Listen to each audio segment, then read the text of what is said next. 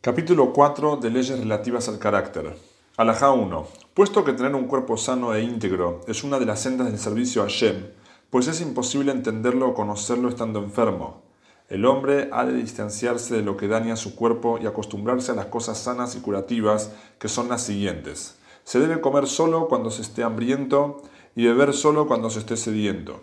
No se debe demorar las necesidades fisiológicas siquiera por un instante. Además de ser malo para la salud, trasgrede el precepto no se hagan despreciables.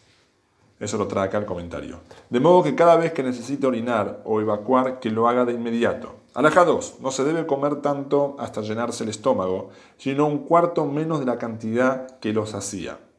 En las comidas no ha de beber agua, sino un poco y mezclada con vino y cuando el alimento comience a digerirse, que beba lo que necesite, pero sin beber demasiada, incluso después de la digestión. No se debe comer sin antes corroborar muy bien que no necesita orinar o evacuar. No se debe comer sin antes hacer una caminata que eleve la temperatura del cuerpo o algún trabajo o esfuerzo físico. La regla es la siguiente. Se debe ejercitar el cuerpo y esforzarlo todas las mañanas hasta elevar la temperatura corporal. Luego debe descansar un poco hasta recomponerse y entonces ha de comer. Bañarse con agua caliente luego de hacer ejercicio físico es beneficioso. Luego espera un poco y come. Alaja 3.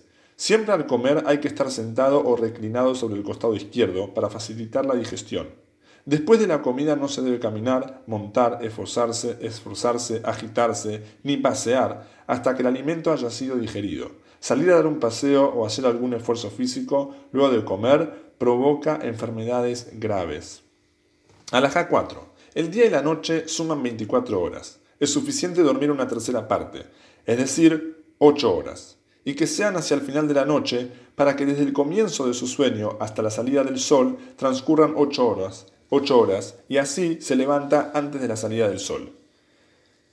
Alajá 5. Que el hombre no duerma ni boca abajo ni de espaldas, sino de costado, al comienzo de la noche del lado izquierdo para facilitar la digestión y al final de la noche del lado derecho. No hay que irse a dormir enseguida después de comer, sino se debe aguardar unas 3 o 4 horas luego de la comida. No se ha de dormir de día, acá trae el comentario, es decir, en lugar de hacerlo por la noche. No obstante, una siesta diurna no supondría inconveniente. Y el Talmud cuenta que el rey David dormía una pequeña siesta todos los días. Alajá 6. Los alimentos laxantes, como por ejemplo uvas, higos, moras, ciruelas y sandías, y el interior del calabacín y del pepino, se ingieren al comienzo, antes de la comida principal, y no se los mezcla con la comida, sino se aguarda un poco hasta que bajen de la parte superior del estómago, para recién luego ingerir los demás alimentos. Los alimentos que producen estreñimiento, como granadas, membrillo, manzanas y peras se ingieren en poca cantidad y después de la comida principal. Alajá 7. Cuando desee comer carne de ave y carne vacuna en la misma comida, debe ingerir primero la carne de ave, pues su digestión es más rápida. Asimismo, huevos y carne de ave debe ingerir primero los huevos. Carne de ganado menor y carne de ganado mayor debe ingerir primero la carne de ganado menor. Siempre se debe anteponer el alimento más ligero al más pesado. Alajá 8. En verano se debe consumir alimentos bajos en calorías, sin demasiados condimentos, y comer pan con vinagre. En invierno se debe consumir alimentos calóricos y más condimentados, y algo de mostaza y, azafetida.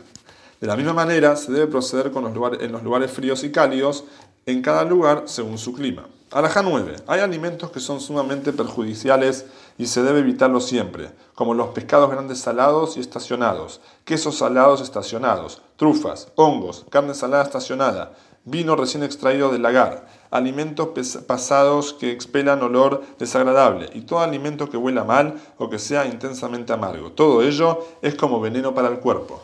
Y hay alimentos que si bien son perjudiciales, no son tan dañinos como los citados, y por eso es conveniente ingerirlos solo en poca cantidad y esporádicamente, y no acostumbrarse a que formen parte de la dieta habitual, ni incluirlos siempre en las comidas. Por ejemplo, pescados grandes, queso, leche que haya pasado 24 horas del ordeño, del ordeñe, carne de toros y chivos grandes, habas, lentejas, frijoles, pan de cebada, matzot, ¿sí? panásimo, repollo, puerro, cebolla, ajo, mostaza y rábano. Todos estos alimentos son perjudiciales. Solo es adecuado comer de ellos muy poco y en invierno. De lo contrario, que no los coman absoluto. No es apropiado comer habas y lentejas ni en verano ni en invierno, y calabazas se come un poco en verano. Araja 10. Hay alimentos que son perjudiciales, pero no tanto como los mencionados. Ellos son aves acuáticas, pichones, dátiles, pan de grano tostado con aceite o amasado en aceite, harina fina tamizada completamente sin que haya quedado nada de su, de su salvado, y la salmuera y grasa que sale del pescado no es apropiado ingerirlos en exceso. El sabio que se sobrepone a sus instintos, que no bata sus antojos y que no ingiere nada de lo mencionado, a no ser que sea necesario por cuestiones de salud, es considerado fuerte. Acá trae la nota, según ciertas opiniones, no todos los consejos médicos expuestos por Maimónides en este capítulo son necesariamente aplicables en la actualidad, por haberse modificado la naturaleza humana desde entonces hasta hoy. Alaja 11.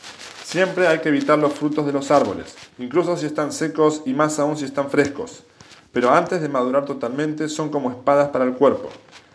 Las algarrobas, las algarrobas también son siempre perjudiciales y todos los frutos agrios son malos y solo se ingieren en poca cantidad y en verano y en lugares cálidos. Los higos, las uvas y las almendras son siempre buenos, tanto frescos como secos, y se puede consumir de ellos lo que sea necesario. Pero por más que sean los más saludables de todos los frutos de los árboles, no se ha de ingerirlos a menudo. Araja 12. La miel y el vino son perjudiciales para los menores y saludables para los mayores, y sobre todo en invierno. En verano se debe comer dos tercios de lo que se come en invierno. Araja 13. Siempre debe uno cuidarse de mantener los intestinos flojos, de modo que sus disposiciones tienden a ser líquidas. Es una regla fundamental de la medicina. El estreñimiento o la evacuación dura provoca enfermedades graves. ¿De qué modo se aflojan los intestinos cuando están un poco estreñidos? Si es joven, ingiriendo todas las mañanas vegetales salados hervidos, condimentados con aceite, grasa de pescado y sal, sin pan o que beba agua hervida con acelga o repollo, con aceite, sal y grasa de pescado. En caso de ser un anciano, que beba por la mañana miel diluida con agua caliente, que aguarde unas cuatro horas y luego ingiera su comida. Que haga esto día tras día, tres o cuatro días de ser necesario, hasta que se aflojen los intestinos. Alajá 14. Otra reina sobre la salud. En tanto uno haga ejercicio y mucho esfuerzo físico y no se sacie con la comida y mantenga flojos los intestinos, no le sobrevendrá ninguna enfermedad y su fuerza se incrementará, incluso si ingiere alimentos perjudiciales. Alajá 15. Todo el que lleva una vida sedentaria y no hace ejercicio, o el que retiene sus necesidades fisiológicas, o padece estreñimiento, aun si come alimentos saludables y se cuida debidamente, siempre sufrirá de dolores y su fuerza se debilitará. Comer en exceso es como veneno para el cuerpo de toda persona y es la causa principal de todas las enfermedades. La mayoría de las enfermedades se deben a los alimentos perjudiciales o a llenarse el estómago y comer en exceso, incluso alimentos saludables. Dijo Shlomo sabiamente, quien cuida su boca y su lengua, cuida su alma de angustias. Es decir, cuida su boca de ingerir alimentos perjudiciales o de comer en exceso y su lengua de hablar en exceso, a no ser que sea por necesidad. Alajá 16.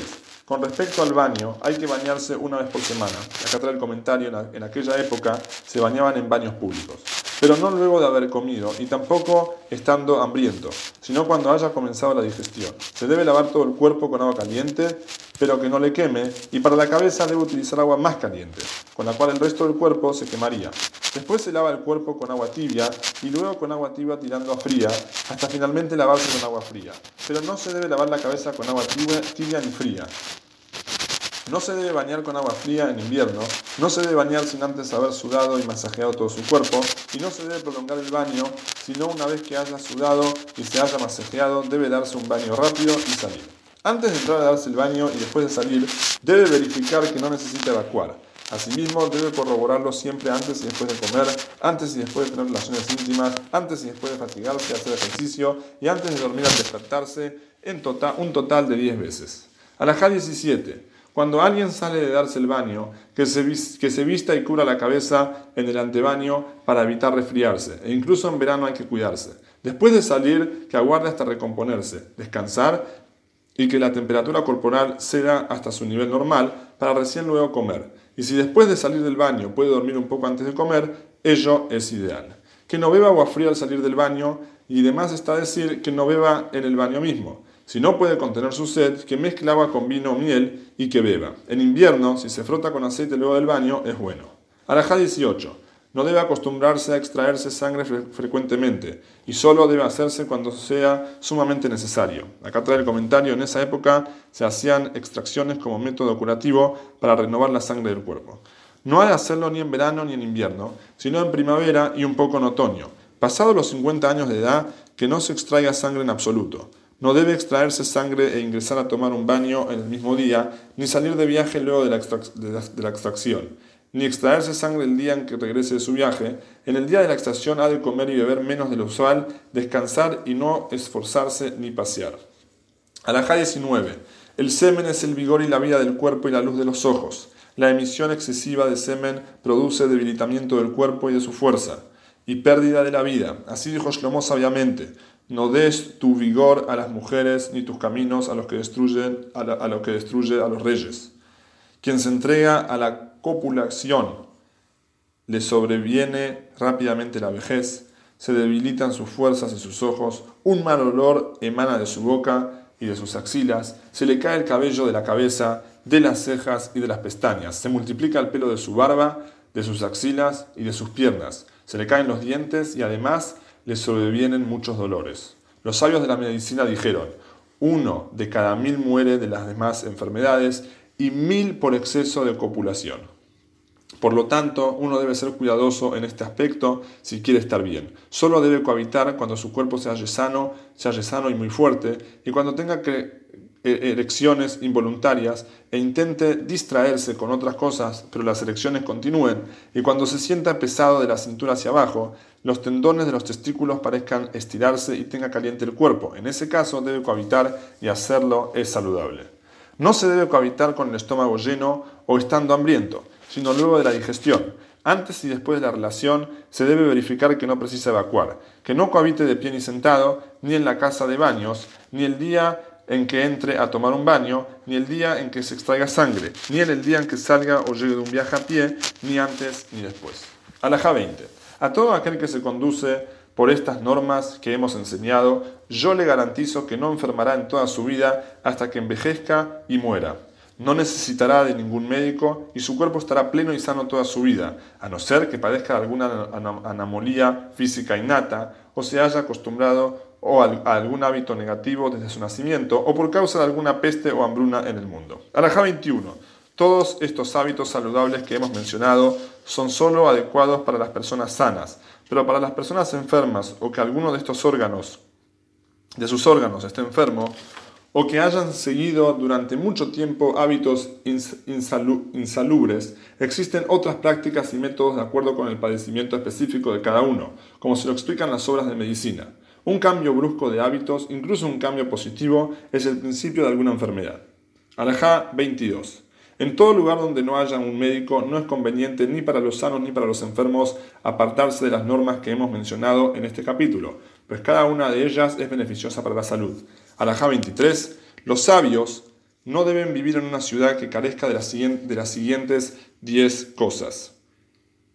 Un médico, un especialista en, extracción de sangre, una casa de baños, disponibilidad de agua, sí, eh, WC, sí, donde se un lugar donde pueda ir al baño, como un río o manantial, una sinagoga, un maestro de niños, un escriba, un colector de caridad y un tribunal rabínico que pueda aplicar penas y reclusión.